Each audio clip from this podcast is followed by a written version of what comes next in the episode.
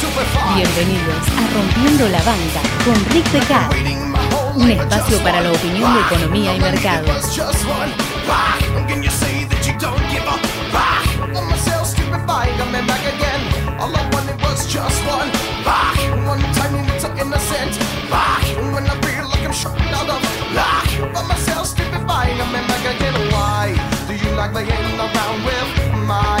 scope on reality. I can feel it all start slipping. I think I'm breaking down. Why do you not begin around with my neuroscope on reality? I can feel it all start slipping away. See, but I don't get it. Don't you think maybe we can put it on credit? Don't you think I can take it, jump out of? I can stupid boy. It's all the same, you say, living it, but I don't get it. Don't you think maybe we can put it on credit? Don't you think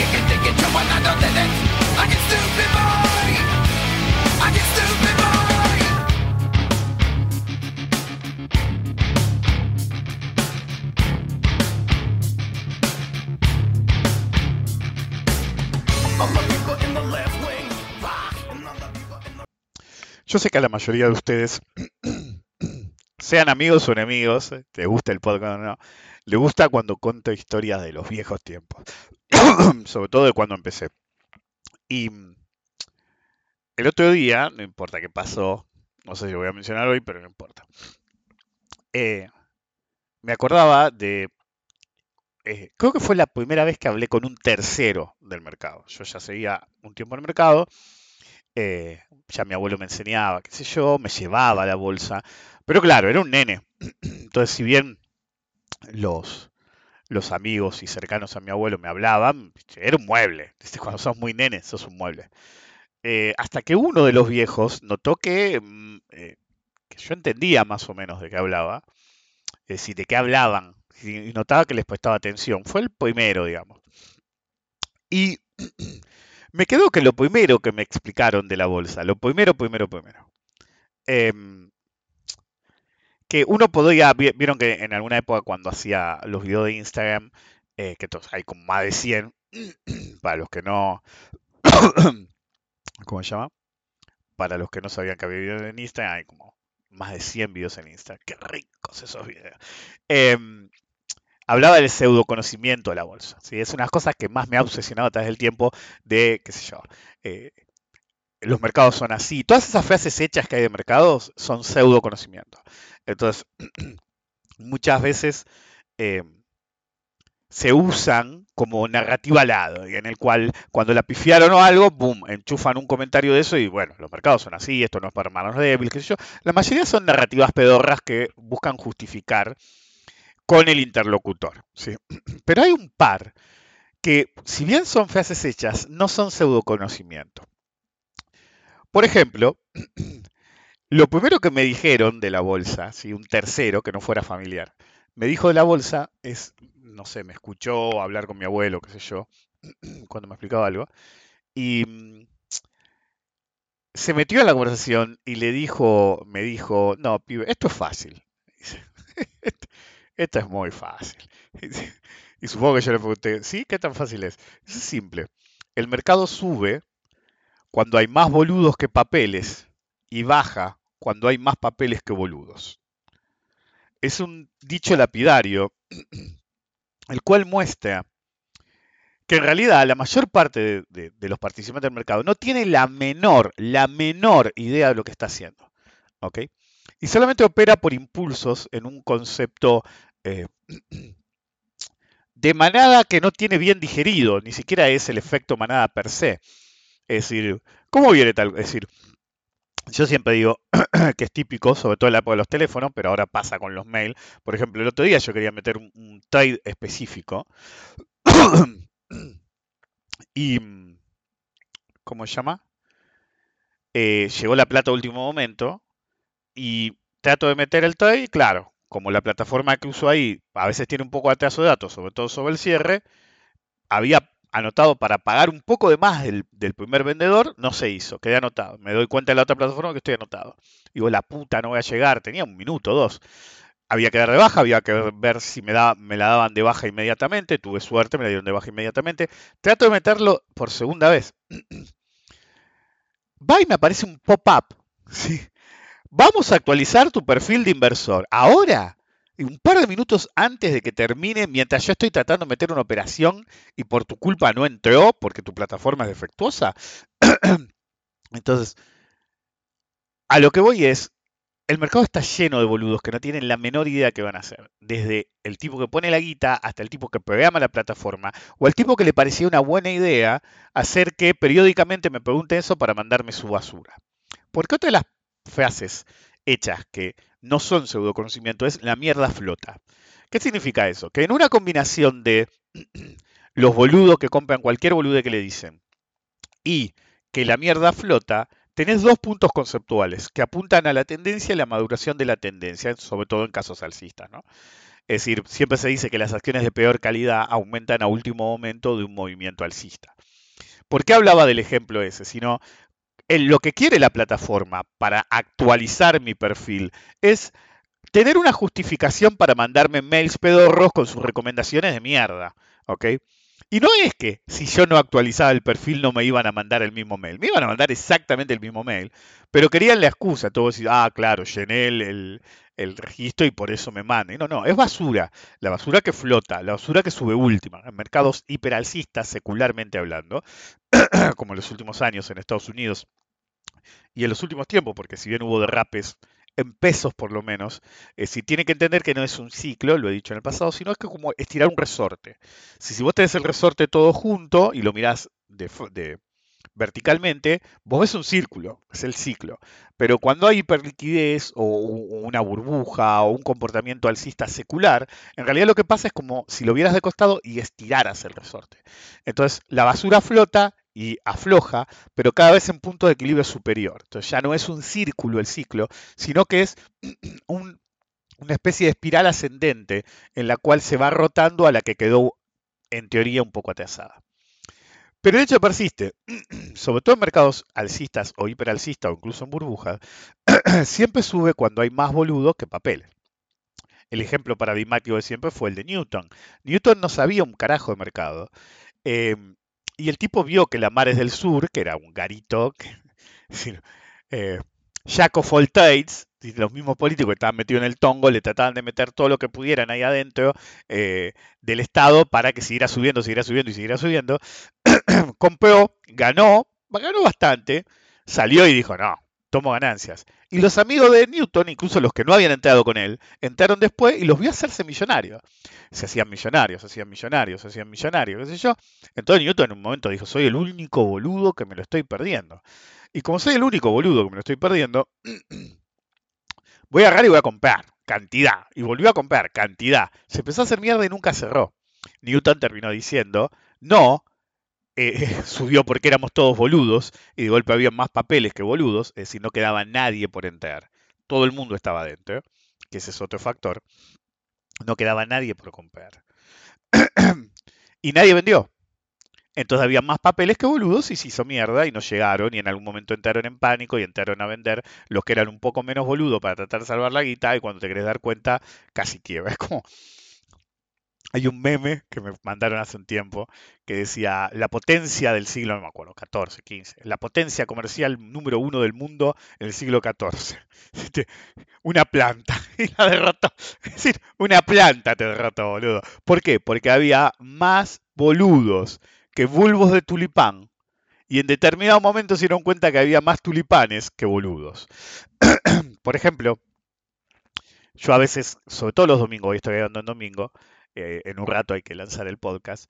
Eh, yo, qué sé yo, si no tengo el o la plataforma del que era abierto, qué sé yo, ah, meto en internet los datos si quiero ver algo en particular.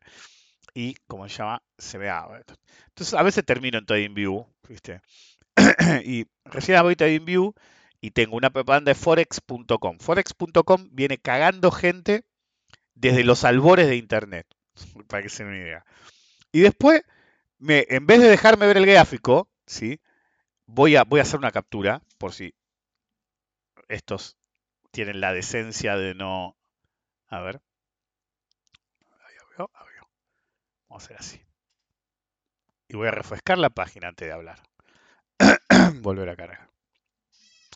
Entonces vos estás viendo un gráfico de TradingView por hora anda, todavía no me apareció ninguna propaganda, y de golpe te parece un, eh, primero mirá, después saltá. En el mundo del trading es fundamental estar lo más preparado posible. Abra una cuenta con nosotros y obtenga acceso a innumerables oportunidades y funcionalidades. Únase de forma gratuita. Yo tengo una cuenta, porque en una época hasta lo pagué, sí, hasta que me di cuenta que era un garito de mala muerte. Em, no, ahora quedó abierto, no me pusieron la propaganda de nuevo. Y, y vos decís, boludo, Alex Honnold, fue Climber. Es decir, ¿cuál es el punto de poner un boludo con cara de nada en una montaña? Este, soy Free Climber. ¿Saben? El Free Climber no usa nada, ¿viste? Anda así, en bolas sube. Si pudieran, subirían en bola. Yo me acuerdo que siempre veía un, corto de un francés, creo que era, que escalaba en roca. Era el mejor escalador que se conoce, Free Climber. ¿okay? Y después no vi nunca más nada ¿viste? del tipo. Y un día le digo, sí, pues a mí me impresionaba un tipo, boludo, agarraba, sí, se mató, me dice. ¿Cómo que se mató? Sí, sí, no te enteraste, pero se mató el tío. Obvio que se mató. Entonces, eh, tu consejo para contratar TradingView, viste, es agarrar y hacer como Alex Hommel, Fake Climber. Usa la peor plataforma posible porque básicamente estar siempre a un paso del suicidio sería el metalenguaje. Ok. ¿Por qué? Porque les debe funcionar, porque hay más boludos que plataformas de trading y análisis. Entonces, la pregunta es si los boludos son endogámicos, ¿sí? Eh, o son exogámicos, por así decir. Siempre va a haber más boludos que papeles en mercados generosos. Es decir, cuando la situación económica está bien, cuando todo está genial, o cuando hay extrema hiperliquidez. Actualmente hay extrema hiperliquidez y eso beneficia de un factor. El mundo es un quilombo hay quilombos en todos lados. Estados Unidos está implotando socialmente y a nadie le importa un carajo, porque como la gente, el mundo, no tanto como antes, pero siguen tomando dólares, pueden seguir imprimiendo hasta que se cansen y seguir siendo la primera potencia mundial vía emisión monetaria. Mark my fucking words. Algún día, algún día el dólar realmente no lo va a querer nadie. Y ese día le van a quedar un montón de misiles y cosas, y ese día vamos a ver la verdadera cara de Estados Unidos, que ya no la mostraron al final de la Segunda Guerra Mundial, pero eso es otro factor. En cualquier caso, bienvenidos al nuevo... Eh, hoy estoy optimista. bienvenidos al episodio número 395 Rompiendo la Banca. Estamos ahí nomás.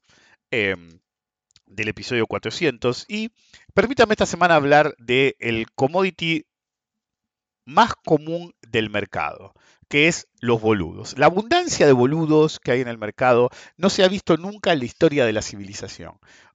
Debe haber habido un montón de boludos en todas las civilizaciones habidas y por haber, pero nunca hubo tantos boludos. la densidad poblacional de boludos del mundo debe estar en el extremo máximo. Los que son de Estados Unidos o de afuera y todavía por ahí no me escuchan muchas veces y no saben qué es un boludo, un boludo es un idiota, pero es peor que un idiota.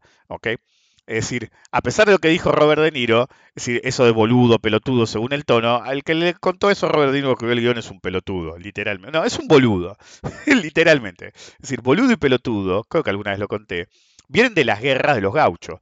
Pelotudo era un tipo que estaba mucho más a salvo, usaba boleadoras, pelotas, ¿sí? Para tirar de lejos. En cambio, el boludo llevaba unas bolas enormes y era más fácil que lo mataran. Todavía no me quedó claro cómo era el tema de los boludos, a pesar de que un tipo una vez me lo explicó. Nunca me quedó claro por qué existían. Pero dramáticamente, algo que podemos decir todos es que los boludos existen. Es decir, no es como pie grande. Tenemos pruebas más que suficientes de que los boludos abundan y son el commodity más común. La densidad poblacional de boludos en el planeta debe ser brutal. Ok, pero brutal. ¿Por qué? Porque la selección natural está desconectada. El mundo la civilización actual se volvió tan permisiva del boludo, pero tan permisiva del boludo, que los fuertes fomentaron que seamos una sociedad de débiles. ¿Ok? Entonces, eh, todas las boludeces de la perspectiva de género, que yo uno puede decir, eh, mirá lo que dice. Es, así nomás. Es decir, son cosas que jamás se hubieran planteado en el pasado. Y si se plantean es porque la sociedad se volvió tan segura, excepto los abusos y excepto vivir en los márgenes de la sociedad, como ser pobre, cagaste, o ser adicto a algo, cagaste. Em, pero también, es decir, la, adicción es un signo de nuestros tiempos. Es decir, la gente tiene demasiado tiempo libre y eh, se volvió extremadamente hedonista. Ahí volvió Alex. decir, con su nubecita te has animada. Porque sí, porque vos me mostrás a un tarado que eh, busca morir y, y todos los días es como conocí a un chabón eh, que me lo presentaron una vez y después salió en una película Wesley Snipes, el- un personaje igual, que se tiraba en el paracaídas y cuando se abría decía, se abrió. Este, el tipo estaba esperando siempre morir, básicamente. Sí, sí, porque me, como que me recomiendo un tipo que, que busca, que tiene una personalidad suicida, eh, eh, usar TimeView mañana, mañana mismo. Bueno, en cualquier caso. La densidad poblacional de boludos es enorme. Y en, en todo mercado alcista, en el mercado, la densidad poblacional de boludos se vuelve más grande. ¿ok? Tendencias muy definidas, la famosa participación pública. La, participa- la gente se olvida que la participación pública tiene ítems. ¿Sí? Uno tiene acumulación, participación pública y distribución. En la participación pública es donde está todo el mundo. También eh, usted tiene que pensarlo en estos términos. Ahondemos el concepto de la densidad poblacional de boludos. Si, si vos tenés una densidad poblacional de boludos por cada etapa de mercado, ¿sí? la densidad poblacional de boludos en la etapa de acumulación es hiper baja. Hasta me atrevería a decir que casi no hay boludos. En la participación pública la podemos dividir en etapas asimismo. Eh, por ejemplo, reacumulación, eh, distribución intermedia, es decir, etapas que están dentro de la participación pública. La densidad de pelotudos es superior a la de boludos, pero la de boludos está creciendo. Entonces, pelotudos y boludos se equilibran hasta que más o menos a medio movimiento de la participación pública predominan los boludos. Y en la distribución, la densidad poblacional de boludos se vuelve extrema. Extrema. Pero de nuevo, el ciclo arranca de nuevo en algún momento y la densidad poblacional de boludos va a ser baja, primero porque murieron en el proceso anterior y segundo porque nunca la ven. Es el verdadero no la ven. ¿Ok? No, boludo, ¿cómo vas a comprar eso? Está hecho mierda, se va a fundir, etcétera. Pero bueno, el comportamiento de que haya más papeles, más boludos que papeles, perdón, y sea para arriba, se multiplica en ciertos casos. Por ejemplo, en tendencias extremadamente definidas, en participaciones públicas muy extensas, la famosa onda 3 de 3 de 3, el comportamiento impulsivo, la extensión de ondas, si quieren hablar en términos de Elliot, las burbujas, si se quieren volver muy economicistas. eh, Tendencias claras en general hacen que eventualmente los boludos digan, me la estoy perdiendo. Y ese es el momento, no, no- no llega a ser el fear missing out. El fear missing out eh, normalmente es cuando ya se los están por coger. Hay un periodo anterior en el cual empieza a incrementarse la densidad poblacional de boludos. ¿ok? Entonces los boludos empiezan a, "Mm, mira, ¿eh? sí, ¿y cuánto está el Bitcoin? Eh, ¿Sabes que un amigo mío me dijo compra Bitcoin? ¿Cuánto está? Mil. Ah, mira vos, si en un centavo le- lo compraban algunos apostadores, pero la densidad de boludos poblacional en el Bitcoin a menos de 10 dólares era bajísima, como en cualquier galpón. Es decir, me acuerdo que la última vez que fui a la bolsa, eso fue hace años, ¿viste? Me, llamó la atención que Juan, un amigo, me dice, che, ¿viste tal papel? No voy a decir qué papel es. Y me dice el ticker. Yo, pero ¿cuántas letras tiene ese ticker? Me dice, compré 5 mil dólares a una diez milésima. Me dice. El tipo no es un pelotudo. ¿Ok? Y, ¿cómo se llama? Le digo, déjame adivinar, a ver si va un dólar. Sí. Pero el tipo abiertamente me dijo, es una compañía que es una apuesta que vaya a un dólar, y me parece más probable que esta vaya un dólar que otra. Obviamente nunca fue un dólar. Es decir, creo que fue a 100 milésimas. Pero no importa. Pero conceptualmente no es un problema. Es como cuando conceptualmente yo dije, compro Satellogic, sobre todo cuando valía menos de un dólar, y todos decían, la van a delistar, la van a delistar. La densidad de boludos cuando Satellogic estaba abajo de 1 era baja. La densidad de boludos cuando Satellogic estaba a 7 dólares era altísima. ¿Ok? Entonces vos podés decidir un proceso como yo hice, sabiendo que iba a haber un incremento del régimen de volatilidad extremo, en un tema de steps seguido a rajatabla, ibas a llegar a los mínimos casi sin tenencia y habiéndole hecho 500 vueltas, entonces en el mínimo comprabas acciones gratis. Eso lo explicó en un seminario de administración de cartera. Y bueno, entonces es una apuesta. Una apuesta es una compañía que crees que tiene futuro y lo que haces es en todo el proceso anterior te financiás comprar en el mismo y ni siquiera comprar todo lo que podía comprar. ¿ok? Entonces, ¿el punto cuál es? El punto es, por ejemplo, en Satellogic, la densidad de boludos de 750 dólares, de hipo hasta 750 dólares, era feroz. ¿ok? La densidad de boludos entre 755 ya era menor. ¿sí? Los más boludos seguían adentro aguantando los trapos, como dicen, y pensando que se iba a dar vuelta. Los que no eran tan boludos dijeron, mm, me parece que esto se va a hacer mierda. Ahora, cuando llegó al mínimo, todos los boludos decían, no, boludo, la van a deslistar, no, boludo, la van a deslistar. ¿Y por qué le iban a deslistar? Si, si, la compañía no está fundida, es un nicho clave que siempre va a haber alguien que lo quiera. Es imposible que la deslistaran. ¿ok? Cuanto más jodieron con la deslistada, después rebotó con todo. Ahora se estancó de nuevo y casi no opera. Bueno, esa es otra historia, hay que saber cuándo salir también, ¿no? Pero bueno, la densidad de boludos en el mínimo era prácticamente nula y te decían a vos que eras un boludo si estabas entre los no boludos, ¿viste? Como cuando enseñaban estadística en Argentina, estadística, si, eh, algunos profesores se la pasan boludo no boludo. Ahora no hay nadie. Me acuerdo, con mi mujer nos reímos porque en la universidad decían, eh, bueno, la, eh, la población. ¿Boliviano o no boliviano? No, no da decir boliviano, boliviano pensaba yo, pero bueno, era así nomás. Eh, entonces, en los movimientos hiperclaros se multiplica la presencia de boludos. Entonces, cuando hay más boludos que papeles, el pseudo conocimiento no es tal, es una realidad.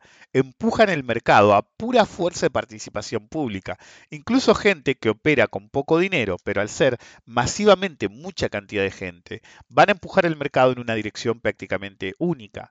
La presencia de boludos en tendencias se maneja también en términos de calidad. Si una acción vale 500 dólares o 100 dólares, está difícil que muchos boludos puedan comprar. Entonces, o la compañía, si quiere tener más boludos, tiene que hacer un reverse split para asegurarse de que, perdón, un split, no reverse split, un split para asegurarse bajar la cotización. Entonces, si vos agarras y haces un split 1 por 10, ¿ok?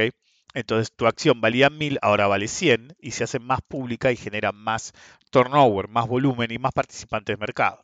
Normalmente cuando haces un par de splits, se suele comer el split, pero también depende del tipo de compañía y a dónde había llegado. En algunos casos se puede hundir o frenar la suba.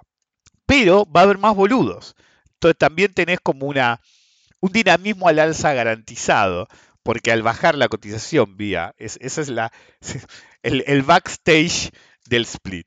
Si vos tenés una acción de 1000, tenés poca gente con mucha guita. Cuando vos tenés una acción de, haces un split y la acción vale 100 dólares, más boludos se van a animar porque se acuerdan del 1000. Ok, dicen, uy, seguro que se va a 1000 de nuevo, boludo. Entonces tenés un montón de boludos queriendo ir para arriba. Entonces, acciones que son muy caras y hacen split van a tener un, eh, súbito impulso en la cantidad de boludos, pero se va a multiplicar la presencia de, volúmenes, de boludos en los activos de bajo nivel absoluto o de muy dudosa calidad, con narrativas de extrema volatilidad en la cual te vas a hacer millonario. La basura tipo Habana, eh, en una época, cripto, y uno me puede decir, pero Habana se fue a 7000, Habana se fue a 7000 porque yo dije que se iba a ir. La vez me lo dice mi mujer. Es decir, hay uno que se van a gloria de que dijo Habana 144. Habana 2000 estaba clavada, se había quedado. Y yo de golpe, creo que fue en 1000, por ahí fue en 2000. Yo de golpe dije, ¿saben que había visto Habana? Pueden escuchar los podcasts para atrás, porque para mí va a seguir subiendo. Dije, y decía, le sacás una franquicia, que el verdadero negocio de Habana era con las acciones sacarle una franquicia de Habana al mercado. ¿Ok?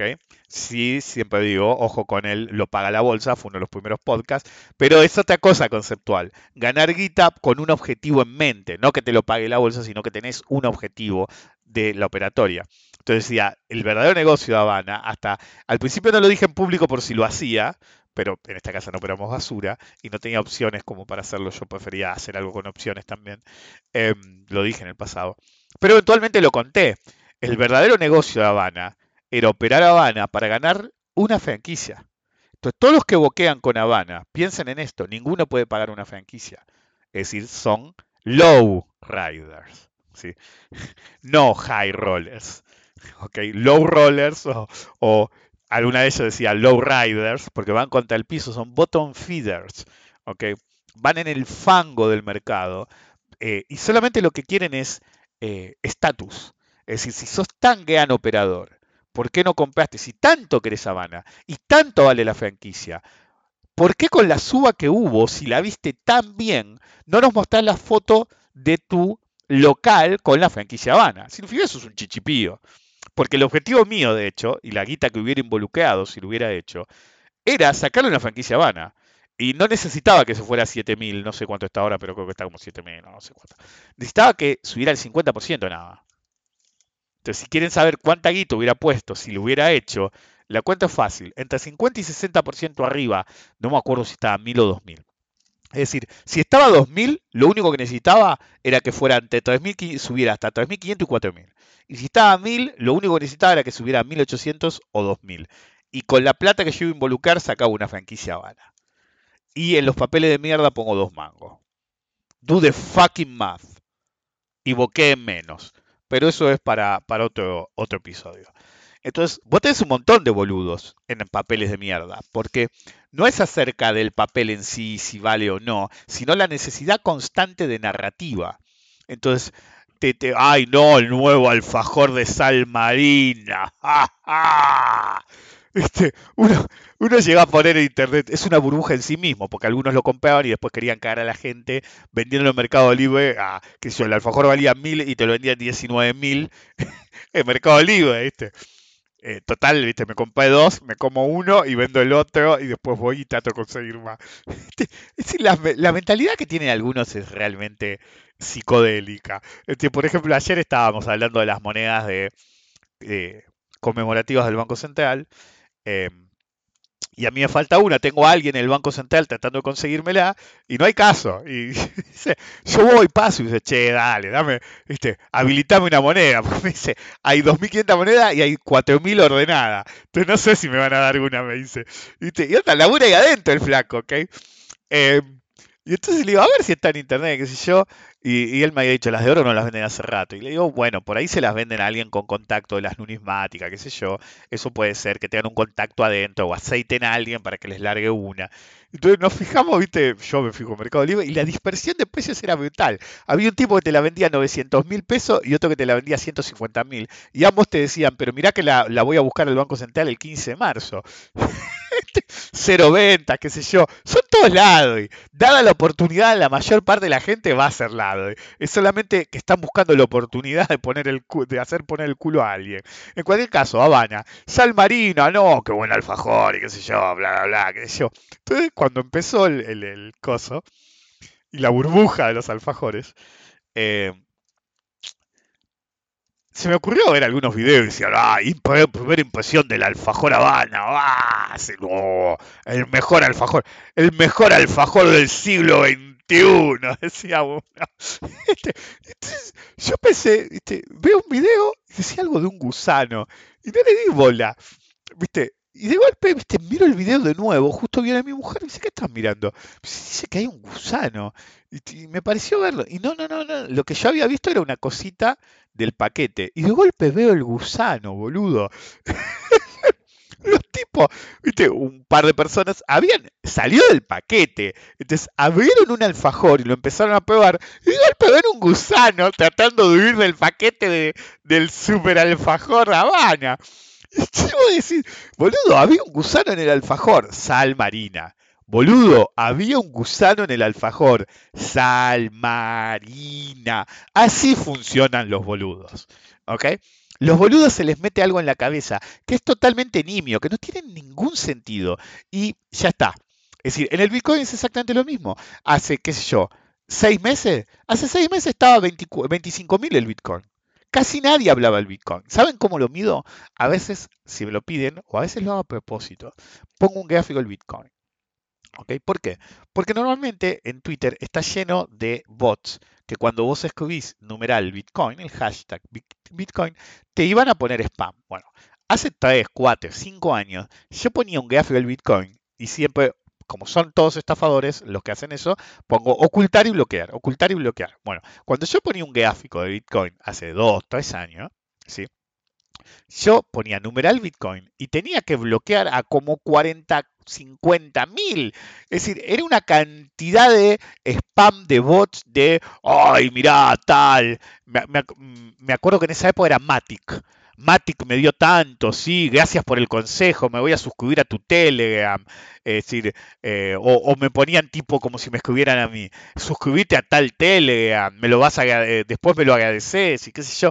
Y eran constantes. Bueno, Cuando el Bitcoin estaba en la zona 25.000, no me acuerdo cuánto, porque ahora tengo a Alex Honnold mirándome con cara de tránsito lento y, unas nubes moviéndose en el, en, el, en el, fondo diciéndome que lo mejor es primero mirar y después saltar y contratar TradingView para oportunidades y funcionalidades que nadie quiere. Eh, parece que me hubieran pagado. Creo que mi, mi, mis comentarios TradingView de hoy son más factibles que alguien contrate TradingView que al pobre Alex. Alex, dedícate a saltar hasta que te caigas. Espero que no te caigas, por favor. Trata de sobrevivir si te caes. Eh, entonces, valía 25.000 y yo te ponía un gráfico del Bitcoin. No me saltaba un bot. Uno. Uno. ¿Ok? Hace un par de semanas, cuando estaba a 48 mil y pico, y empezó la narrativa de se va a 50 mil, ¿sí? Perdón, a 52 mil se fíjense cómo tiran números y después se dan. Yo sé que se van a dar, porque es la narrativa, son los boludos que empujan el mercado. Entonces hubo un pico, cuando dijeron la primera vez se va a 52 mil, se hizo mierda de 48 mil y pico hasta 40 mil, el ETF, Adoption, todas narrativas, ¿ok? Ya a nadie le importa nada, es la narrativa de turno. Antes te decían, pero vos leíste el white paper de la monedita pedorra que terminó en Exit Scam. Tienen 500 frases para justificar que se los cogen, por ejemplo. Bueno, en cualquier caso, en este momento está, sí, sí, ahí actualizó, 62.569 dólares, pero en 25.000 nadie decía, che, loco, no da, ¿ok? No da. eh, en 25.000 no decían, loco, tenemos que comprar acá, boludo, mirá, es un regalo. No, no, no, un bot no me aparecía. En 48.000 me empezaron a aparecer algunos bots. ¿Sí? Y dije, bueno, y después me empezaron a aparecer algunos bots más, y ahora pongo Bitcoin y me aparecen 3, 4 bots seguidos. Miren, le voy a decir algo. Yo acá dije abiertamente, sí, fue el 7 de diciembre, empecé a mandar guita para comprar criptodólar por si esto se iba a la mierda. Eso fue el 7 de diciembre. Vamos a tener que sacar a Alex y les digo el número. El día que lo hago, fue 7 de diciembre, la semana 7 de diciembre, fue, estaba 41 mil eh, más o menos el, el, Bitcoin. Pero me acuerdo que le dije a mi mujer, ¿es ahora o nunca? Le dije yo. Me dice, ¿qué es ahora o nunca? Mandé plata a un criptogalpón, ¿viste? Mandé un montón y digo, es para comprar dólares, pero puedo comprar Bitcoin. Me dice, pero nosotros no operamos basura. Y yo le digo, va a subir el 50% mínimo. Le digo yo. ¿Cómo sabe? Le explico por qué. Sí. Y ella me dice, no operamos basura. Y yo la miro y digo, esa es la respuesta correcta. Sí, esa es la respuesta correcta. Eh, obviamente subió el 50% y rápido encima. Eh, yo no me acordaba del ITN, no me acordaba de un carajo. Era el gráfico, el puro el gráfico. Pero en parte, cuando ella me preguntó, me preguntó por qué y le dije, hay más boludos ahora que en 25.000 y muchísimos más, infinitamente más boludos ahora que en 16.000, le dije yo. Entonces, es para arriba. ¿Ok? Es lo mismo que, che, tiene un gusano, sal marina. Boludo, ahora está a 62.000 el Bitcoin. All time high. No, no, el máximo fue más arriba. No, all time high viene. Sí, 100 mil dólares, un millón, 100 millones. El cielo es el límite. ¿Ok? Entonces ahora hay más boludo que Bitcoin. Pero la pregunta que se tienen que hacer ahora, incluso en los futuros, es ¿por qué el volumen es tan bajo? Incluso si abrieran un gráfico de TradingView, recuerden que los volúmenes son siempre estimados. Tienen el volumen que pueden ver en, en el... que es un pseudo volumen porque es tan desagregado, es como el over the counter de los bonos o el forex. No puedes saber exactamente cuánto volumen hay siendo un operador chico. Siendo un operador grande, muy grande, por ahí podés, porque tenés otro acceso a cierta información.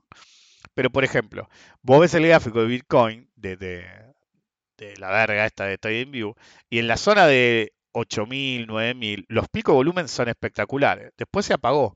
Y toda esta suba se dio más o menos con el mismo volumen de siempre. En todo. Me debería fijar bien en el futuro, pues no sigo tanto esta verga si lo miro, soy turista de ver este gráfico, o a menos que me lo pidan, y últimamente no me lo piden mucho, y ese es un tema también.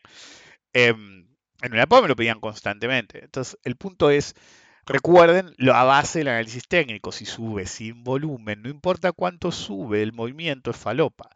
No cambia el hecho que estés ganando plata si estás comprado o que estés recuperando, pero tengan en cuenta esto, hay gente, ¿sí? que estaba esperando hace un año que volviera a este nivel.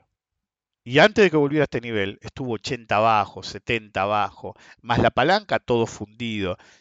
¿Por qué hay tan pocos participantes? Porque usaban mucha palanca, porque todos sintieron que eh, habían llegado tarde y querían compensar la suba de un centavo a 20 mil o de 4.000 a 60.000 o 50.000. Entonces, ¿qué hacían? Cuando aflojaba un poco, usaban tanta palanca que se los cogían. Y sí, pueden tener trades en el medio de, uy, mira cuánto gané en este momento, pero terminan devolviéndola.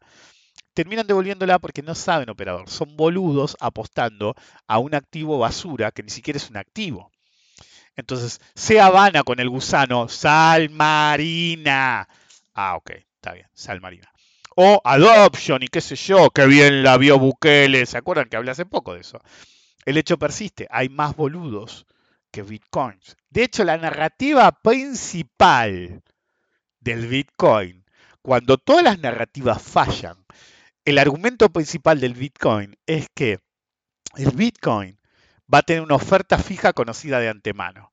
La narrativa principal del bitcoin siempre fue siempre va a haber más boludos que Bitcoin.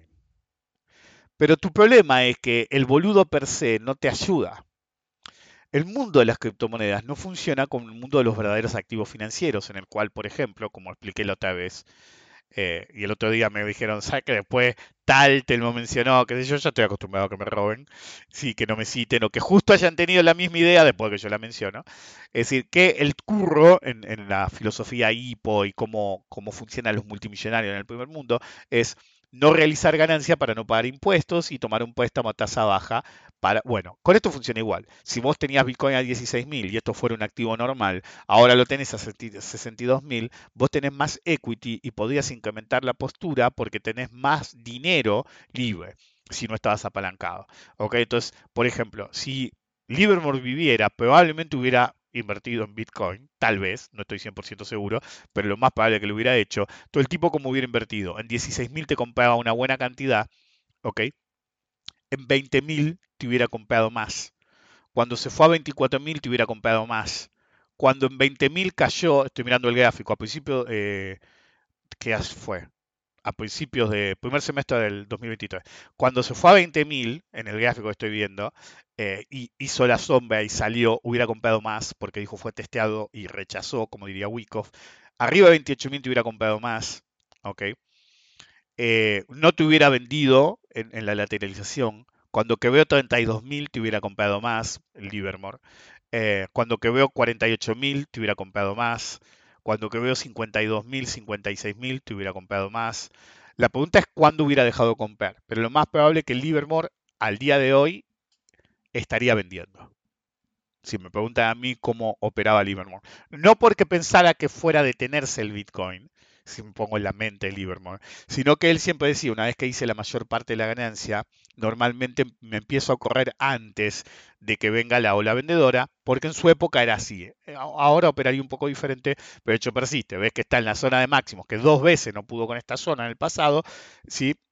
Entonces lo más probable es que en esta zona o esta semana hubiera empezado a liquidar con la suba esta que hubo, a morir, y si le presentaban cantidad, más. ¿ok? Ese era el modo de, de operar de él. Pero el hecho persiste. Todas las narrativas del Bitcoin, todas se cayeron, todas. Menos una, ¿sí? que no, nunca se dice explícitamente, se deja implícitamente. Tenemos una oferta limitada y somos un montón de boludos. Si no, no pondríamos la plata en algo que no existe. ¿sí? Pues no existe, solamente porque lo aceptamos entre nosotros. Okay. Es un acuerdo en un manicomio. Entonces, cuanto más boludos hay y menos Bitcoin hay, es el argumento, debería seguir subiendo. Pero no funciona así. No funciona así porque la persona que tenía o tiene ya no tiene más para comprar. Y el que realmente está comprado hace tiempo, si alguien compró a 16.000, no te va a comprar a 62 mil. Por más que le aparezca guita, ¿ok? Se va a sentar en su Bitcoin.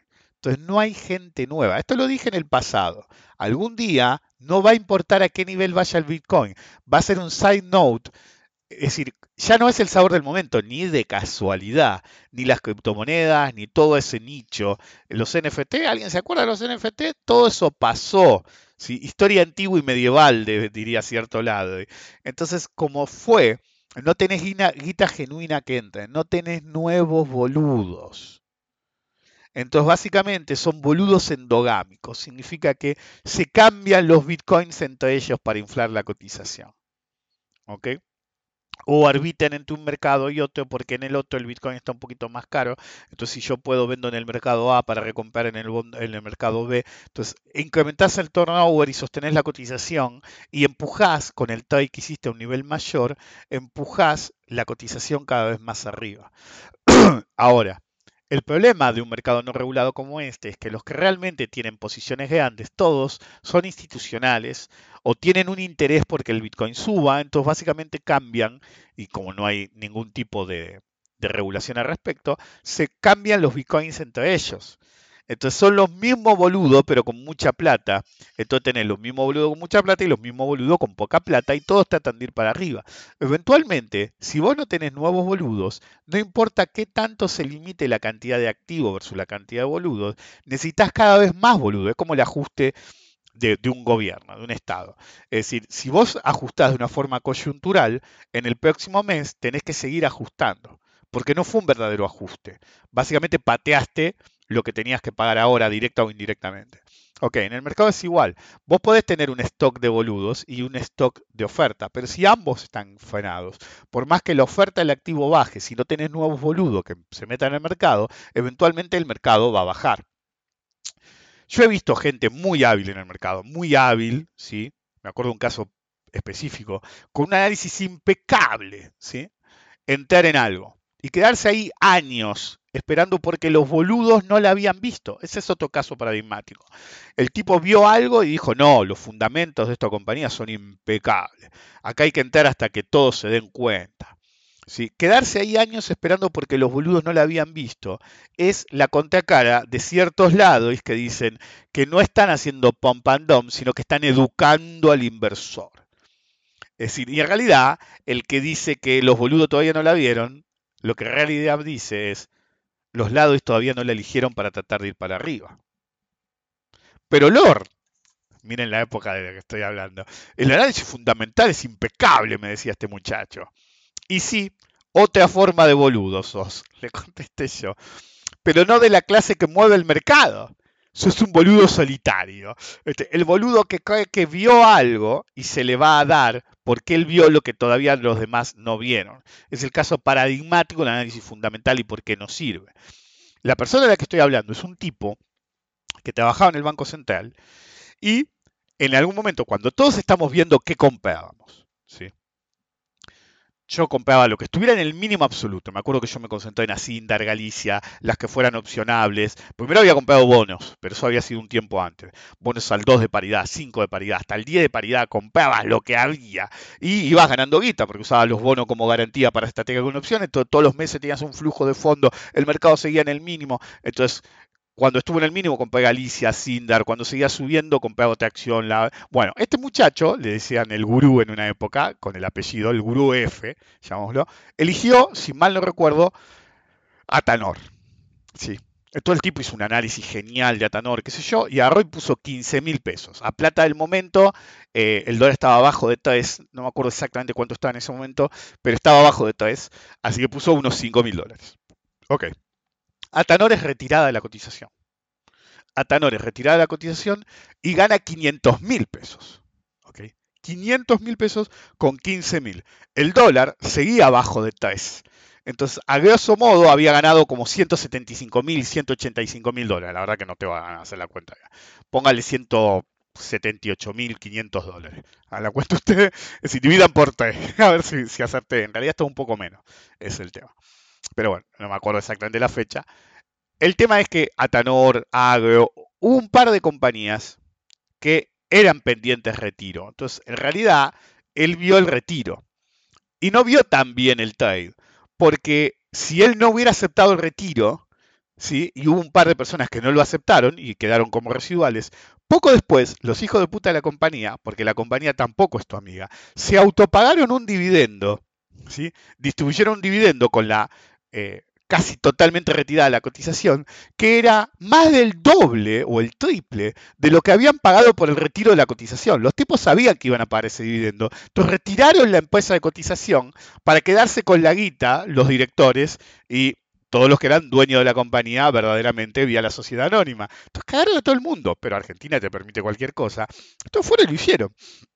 Entonces lo vio bien, pero el problema es que el problema del analista fundamental que acierta una vez es que cree que va a acertar de nuevo. Y que cree que va a acertar en la próxima, porque hay monarroll, motherfucker. Entonces no tuvo mejor idea que agarrar y poner 15 mil, también puso 15 mil pesos nada más.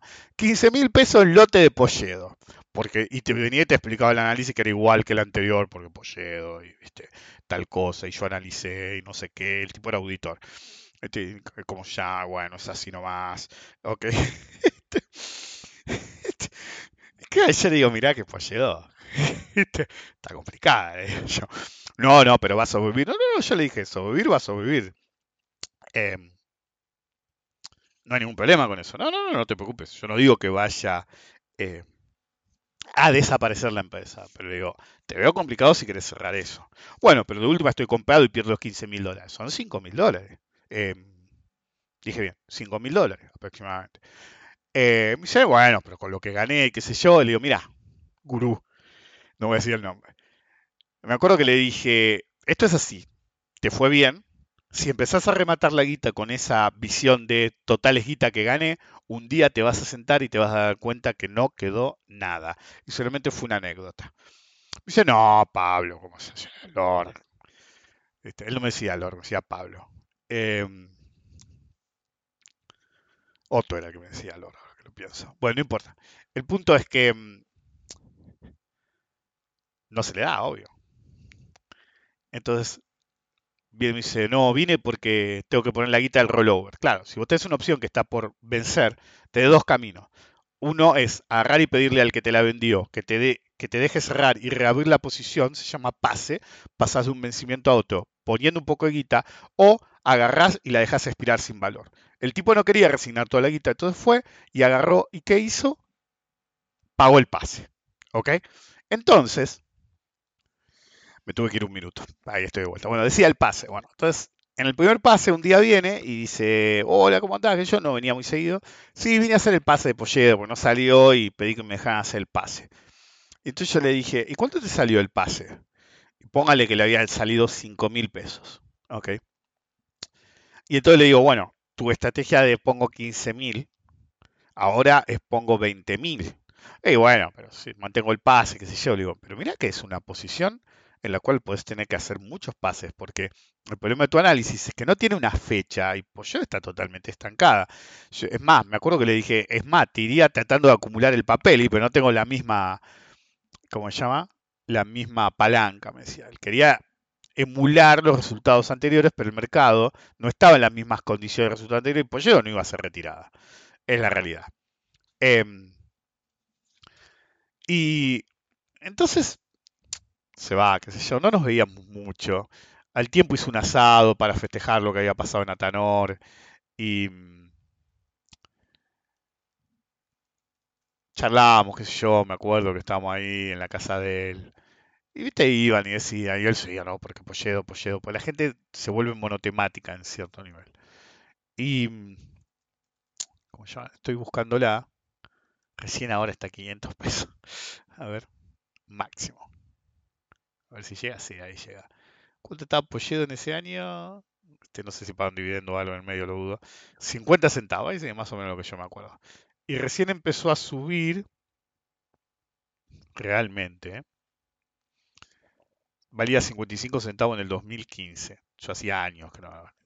Obviamente no llegó a ese momento, pero ni en pedo. Bueno, el punto es que fast forward, forward cada dos meses se aparecía a, bueno, eh, vine a pagar el, coso. Yo la primera vez que me dijo pago el pase, le dije, paga el pase esta vez.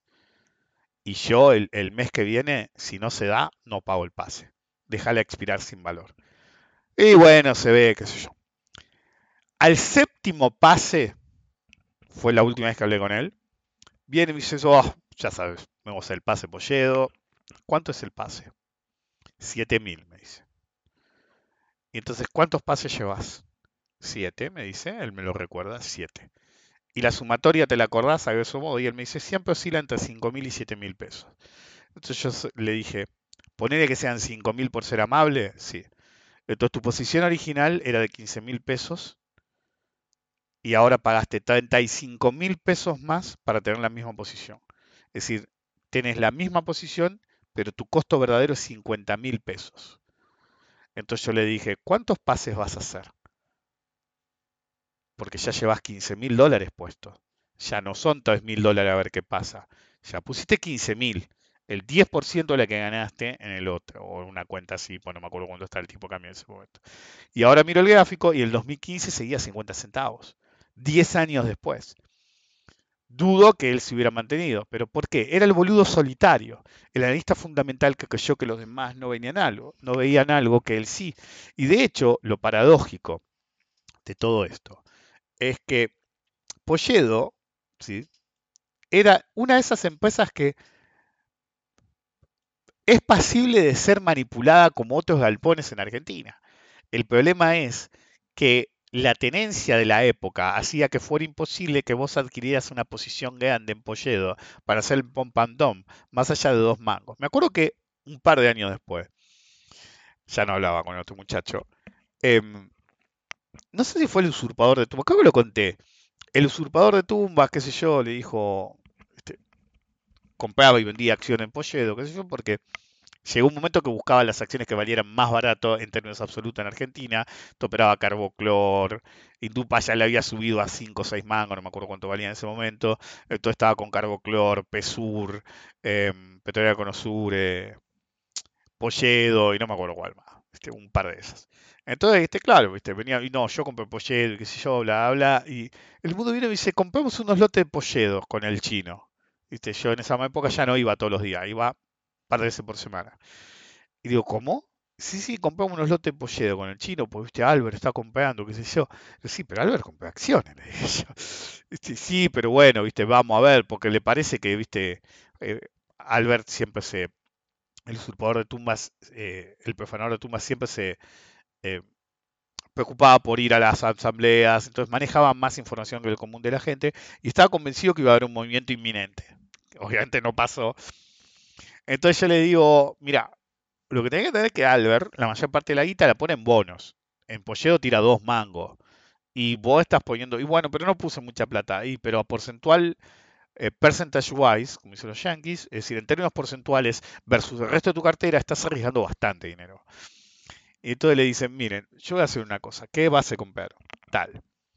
Bueno, entonces los voy a ayudar moviendo un poco la lotería, le digo. ¿Vas a comprar lote polledo? Yo voy a comprar lote polledo. Eh, pero mire que lo voy a hacer en mi estilo. Voy a comprar los lotes y voy a salir ganando. Entonces le digo, ¿a qué precio compraste? Tanto. Ok, está un poquito más barato ahora, compro igual. Compro la misma base que compraste vos. ¿sí? Y si algo más, no voy a especificar qué, em, y póngale a la semana, dos semanas, estoy ganando nada. Porque tengan en cuenta que había puesto 500 pesos, era nada. En esa época no era nada. 500 pesos en esa época era, no sé. Póngale que puse 200 dólares para hacer la cuenta rápido, pero no era 200 dólares, era menos. Entonces, eh, en determinado momento, a las dos semanas, qué sé yo, el lote vale el doble. El doble. Entonces llego, ese día, uh, mira, Polledo, eh, vendo, le digo. Pero le hiciste el 100, va a seguir subiendo. Ah, le hiciste el 100. Le digo al mudo, ¿por qué no cerrás? No, porque, viste, al final de la verdad se iba a mover, se iba a mover, porque Albert habló con Bob, habló con otro. Él no lo hacía a propósito, pero hablaba con mucha gente y como convenció al mudo y al chino, convenció, hasta a mí me hizo entrar indirectamente. Eh, pues yo les quería demostrar un punto, que en realidad empezó a haber más boludos que lotes y papeles en Polledo. Entonces, si bien el movimiento no fue espectacular, subió 20% el papel, me acuerdo, en un par de semanas, y todo el mundo salió a decir, vieron, vieron, vieron, tenían razón, tenían razón, arranca Polledo, arranca Polledo. Cuando dijeron eso, ¿sí? había más papeles que boludos. Yo, por ejemplo, cerré las opciones y cualquiera que tenía lote, eh, papel de Polledo barato salió a distribuir un poquito, porque iba a bajar de nuevo. El punto es que tiempo después el mudo me dice, ¿cómo tenías razón con Polledo? Y yo te dije que vendiera. Compré porque compraron ustedes, para, para la segunda. Y, así En realidad, eh, el mudo me recordó años después, yo me había olvidado, que la razón por la que yo había comprado, ¿sí? y dos mangos igual, es que les dije, pues él me dijo, ¿le podés dar una mirada de vez en cuando a ver qué opina? Y yo le dije, si no los compro, no los voy a mirar. Pues no iba todos los días a la bolsa. Entonces, como no iba todos los días a la bolsa, dije, voy a comprar unos mangos, así los sigo.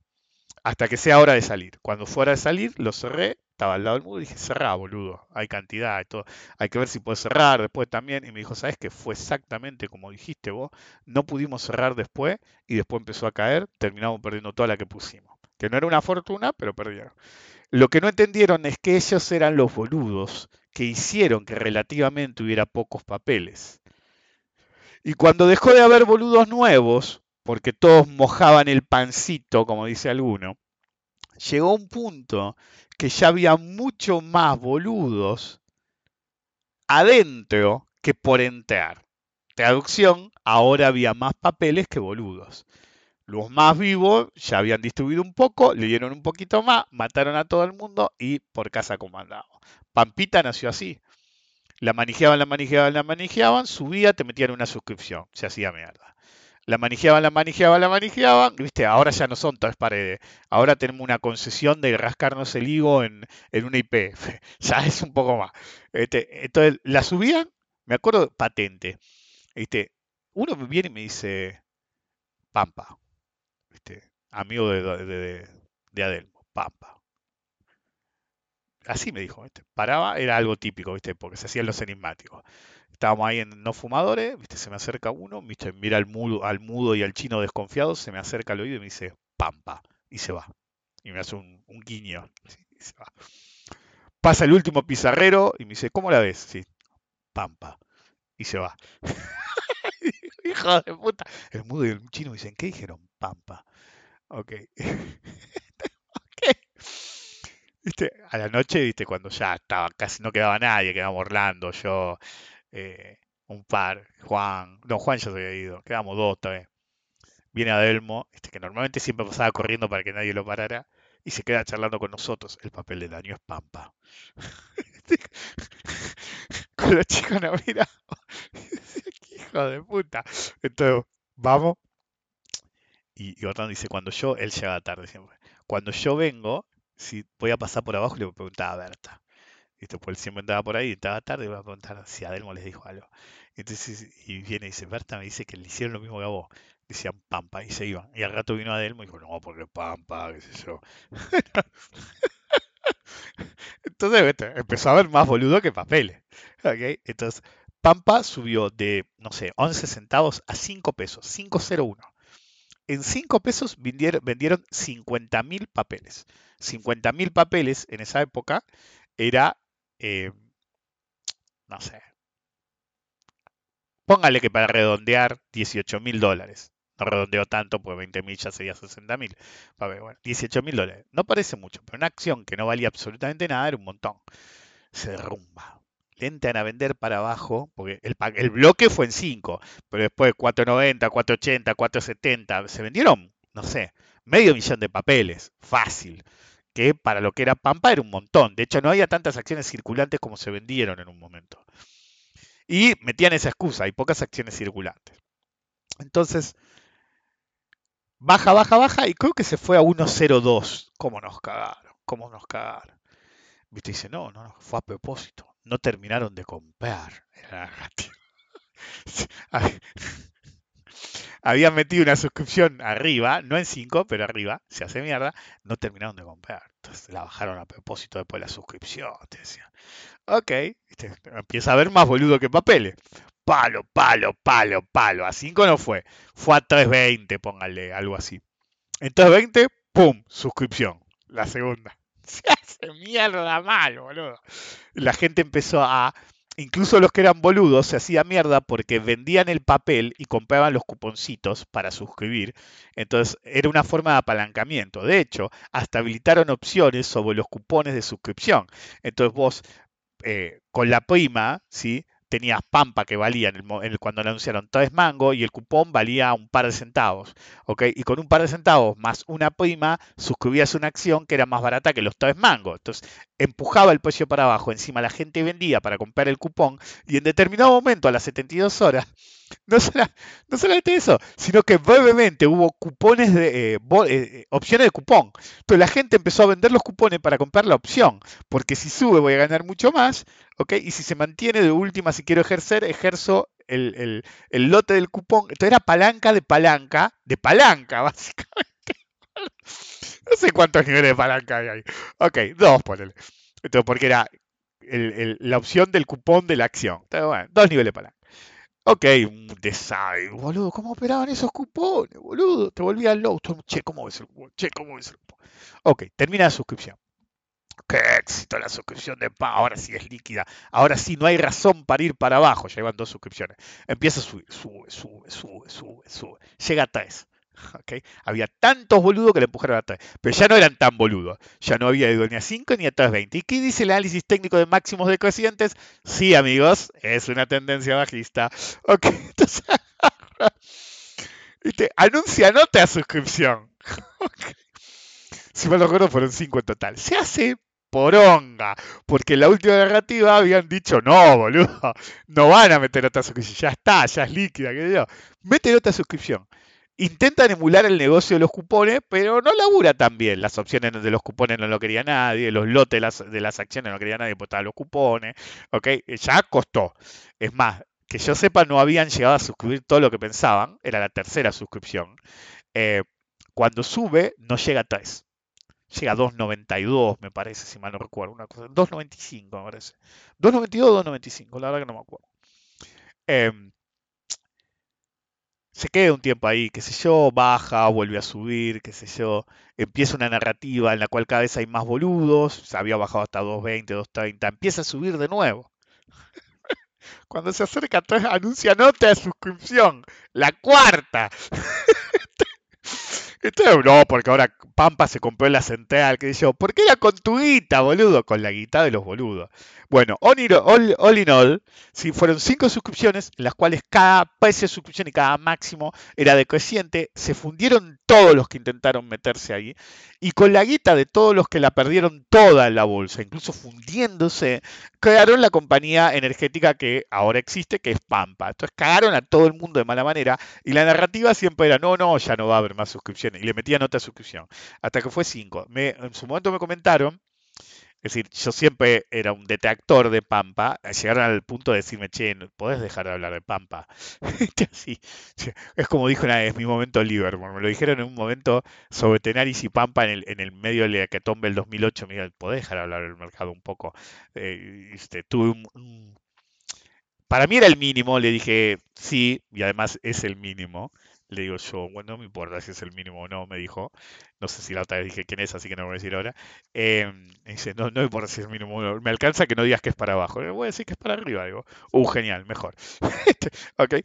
Eh, entonces fue un momento Livermore, porque una vez le pasó a él, salvando las distancias, obviamente, en el que vino alguien con suficiente poder en el mercado y digo, che, ¿podés dejar de decir que es para abajo? y yo dije, no es más para abajo. Bueno, pero nos serviría que, aunque sea, no lo diga. Me dijo el chavo. este muchacho. Yo puedo creer que siga ahí liderando el mercado. Ok, en cualquier caso, eh, el punto es que siempre cuanto más boludos haya, más fácil es ir para arriba. Y cuanto menos boludos hay, más fácil es para abajo. Es decir, para no hablar de tanto tiempo atrás, el caso del, eh, bono de, Buenos Aires, el BA37, de, fue un caso paradigmático. ¿sí? Con la manija contra el L30, ¿cómo terminó? ¿Se acuerdan? ¿Cómo me gusta el BA37? Te decía el ex nene cheto. No, porque mira ese flujo de fondos, papá. Y yo decía todo el mundo, boludo, el bono vale 40 mil pesos. ¿sí? Depende de qué plataforma lo vea, pero bueno, 40 mil. ¿ok? Y el L30 vale menos de 30 mil, boludo. Hay como, en un momento, creo que en ese momento había 12 mil pesos de diferencia. ¿Cómo terminó? Como era obvio. Siempre pasa lo que tiene que pasar. para cuando te querías mover a la L30, que ese era mi argumento. Muchos me decían, y pero compro el BA37D ahora porque XXX y la narrativa que compro es del ex Nenecheto y de otros. Y yo le decía, mira que cuando vos te quieras mover, se acercó la amortización y hay que ver a qué precio te moves. ¿Sí? Quiero que les quede muy claro. Yo le decía a todo el mundo, hay que ver a qué precio te moves. Vos podés pensar que te vas a mover un precio y no es tan así, en pesos y en dólares. ¿Ok? Es peligroso hacer ese tipo de cuentas. Por ejemplo, hoy, sí, el viernes, en dólar, cotización dólar, el AL30 terminó 46.39.9. Granted, el BA37D corto cupón está 38.8. ¿Ok? Pero igual estaba, antes del corte cupón estaba 40. ¿ok? 40 versus 44, 45 en ese momento. Entonces tenía 5 o 6 dólares en contra del, BA, del BA37. ¿Por qué escribí acá BD? No, es BD. BD37. ¿Por qué puse BA? Bueno, no sé. ¿Es BD o BA? Ahora la. Me parece BD. Em, entonces, la gente que te convencía de comprar el BA37D generaba dos cosas. Primero es un bono ilíquido. Y segundo, generaba más boludos que bonos. Entonces, al hacer eso, empujaba aún más el BA37D por narrativa y la gente no compraba el L30, que era el barato. Y mi argumento era que vos tenías que tener el, el, el AL30. Es decir, fue una puta locura lo que hicieron. Porque de estar muchísimo más barato, muchísimo más barato, el L30 ahora está más alto. Entonces, cualquier ventaja que vos hubieras tenido en tener el BA37 en ese momento, la perdiste, ¿sí? Cuando te diste cuenta que te querías pasar al L30. Vos tenías que tener comprado el L30. Que antes yo, por otra razón, me pasé al L35 antes de la estocada final, ¿ok? Porque yo pensé que iba a tener tiempo después de este pago de cupón y no lo tuve. Fíjese que la diferencia L30 a L35 es de 8 aproximadamente, según los 8 dólares en la versión D, según la última cotización, cuando estaban invertidos en ese momento, ¿ok? O iguales. Entonces, Granted, me adelanté, pero yo me adelanté por algo puntual que privilegiaba el flujo de fondos absoluto en dólares, así que no me importaba. Tengo que hacer un podcast X acerca de la estrategia como está ahora de una de las cuentas de cartera bonos, pero bueno, primero tengo que poder terminar de hacer algo antes. El caso es que la manija muchas veces, y es uno de los puntos del podcast de hoy, tienen que entender que todas las narrativas de manija de cualquier activo siempre van por el mismo lado. Quieren generar que haya más boludos que papeles. Por eso siempre eligen activos poco líquidos. Nunca te van a recomendar comprar el L30, excepto hasta cuando ya subió y tienen amigotes que quieren salir o está en boca de todos, entonces es el activo del que tenés que hablar, pero nunca porque fue un buen precio. Ahora está lleno de boludos que dicen, sí, como vi el L30, eh, tengo pocos L30, pero eso no lo dijiste en 17 o en 16 y pico que fue el mismo. Abajo de 20, abajo de 20 no lo dijiste, lo empezaste a decir arriba de 35, 40. ¿ok? Si no, siempre, a menos que sea por estatus y porque algo ya subió, es la cantidad de gente que tengo que me hace consulta siempre de algo que está 20 arriba, no se dan una idea. Vos me deberías haber preguntado antes, en todo caso. En cualquier caso, siempre los LADIs y todas las charlas de LADIs son activos con oferta limitada, ¿sí? Poco activo o una cantidad conocida, como el caso del Bitcoin. Y que quieren generar más boludos. ese es el secreto de la manija. Usar un activo con oferta limitada y manejar para que aparezcan un montón de boludos. Porque si hay más boludos que papeles, incluso relativamente hablando, incorporamos boludo a misma cantidad de papeles, debería ser más dinámico y volverse al sistema y sumar aún más boludos que ni siquiera saben quién soy yo que los estoy boludeando. ¿Ok? Diría al lado. Entonces, el que te, te convenció de comprar BA37 en vez de L30, te cagó. Era mejor comprar el más barato había más boludos que bonos haciendo cola para tragar leche de helado. Pues parece que nunca tienen suficiente. Primero te hagan un poco de, en, el mercado, primero te hagan leche helado y después un poco de político, después un poco de Niley, pata de duende, después un poco del mercado y van a tener intolerancia a la lactosa si siguen tragando tanta leche. El punto es que hay un segundo factor. Los boludos mueren. Financieramente los boludos mueren. Entonces, en determinado momento, en ciertas tendencias, la mortandad de boludos es tal, pero tal, ¿ok? y su incapacidad de volver poniendo más fondo en su actividad principal, o se fumaron los ahorros y no tienen actividad principal. Que quedan tan pocos boludos que viene la distribución y la decadencia, por más hiperliquidez que tenga. Por ahora estamos lejos de ese momento, pero ha habido, si se acuerdan de, las meme stocks, que en determinado momento no hay suficientes boludos. O se fundieron todo. ¿No se acuerdan de la meme stock? El meme stock era así, el stonks era así había un montón de boludos, ¿ok? Creo que hay un documental que se llama Dumb Money, ¿sí? Dinero idiota. Sí, tampoco es una invención moderna el concepto de dinero idiota. Siempre estuvo. Si había dinero inteligente, hay dinero idiota. Y si el dinero idiota está formado por suficientes pelotudos y boludos, ¿ok? Suficientes idiotas, va a empujar el mercado. Porque el truco del boludo no es que tenga mucha plata, es que haya muchos boludos. Tiene que haber más boludos que papeles, no más dinero, ¿ok? que cantidad de papeles en términos valuados. ¿Por qué? Porque es difícil que cinco tipos con 100 millones de dólares vayan y te compren Habana.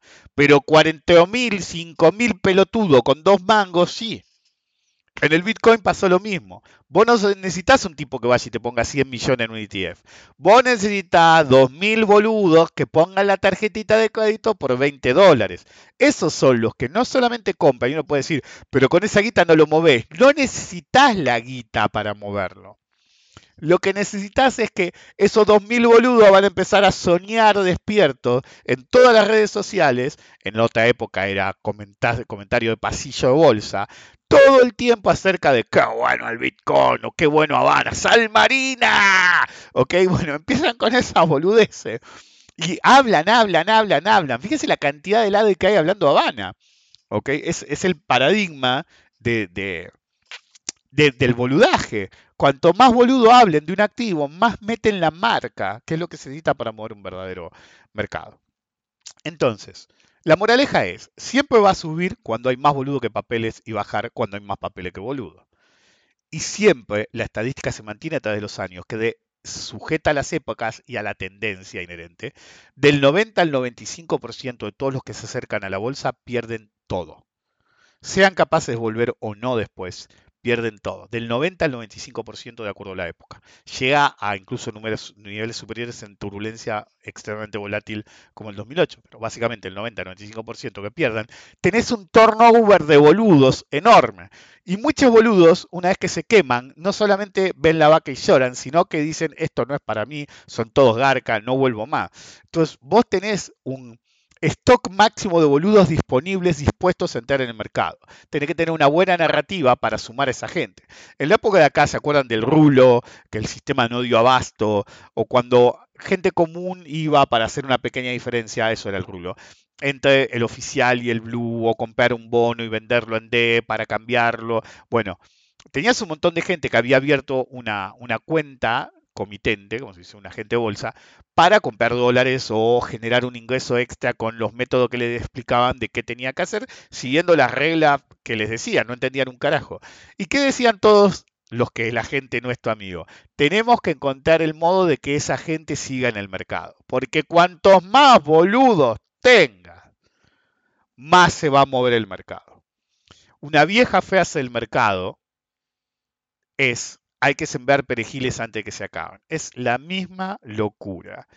Todos reconocen que del 90 al 95% de la gente se va a fundir. La única forma de que el mercado continúe firme es que se sumen cada vez más boludos. Si no, necesitas que el mercado corrija para que los boludos que hoy no se acercarían al mercado de nuevo o nunca se han acercado, de vuelta lo vean atractivo. Y eso es muy difícil cuando venís subiendo hace años en el mercado norteamericano. Es decir, el otro día eh, a mi mujer y a mí nos llegó un aviso en uno de los bancos que tenemos que si ahora podés comprar CEAR. Que mi mujer dice, a ver, ¿qué yo? Y dice, ay, no, tengo que llenar el. Te lo lleno yo, lo hago más rápido. El, perfil de inversora. Y le pusieron saladito. Alguien de marketing pensó que era buena poner tu, tu, eh, tu, eh, tu perfil de inversora es saladito. El otro que es picante, boludo.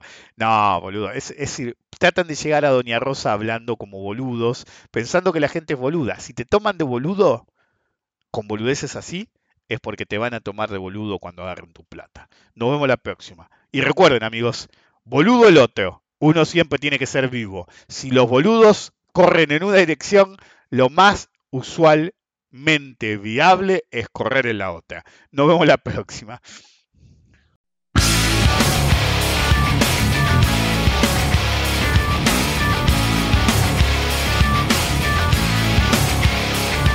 Bringing you another disturbing creation from the mind of one sick and who can't tell the difference and gets stupefied.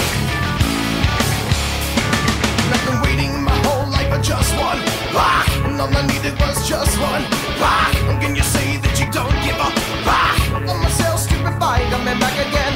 All I wanted was just one rock, one tiny little innocent rock. When I feel like I'm shot out of luck, I'm myself stupefied, I'm back again. Like laying around with my another scope on reality. I can feel it all start slipping. I think I'm breaking down. Why do you not laying around with my another scope on reality? I can feel it all start slipping away. See, but I don't get it. Don't you think maybe we can put it on credit? Don't you think I can take it? Why not let it? I can stupid mind. It's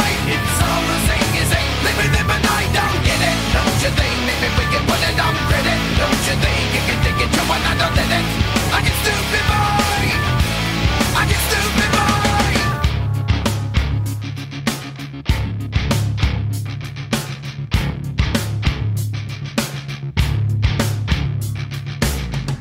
the people in the left wing, rock, and people in the right wing, rock, and all the people in the underground,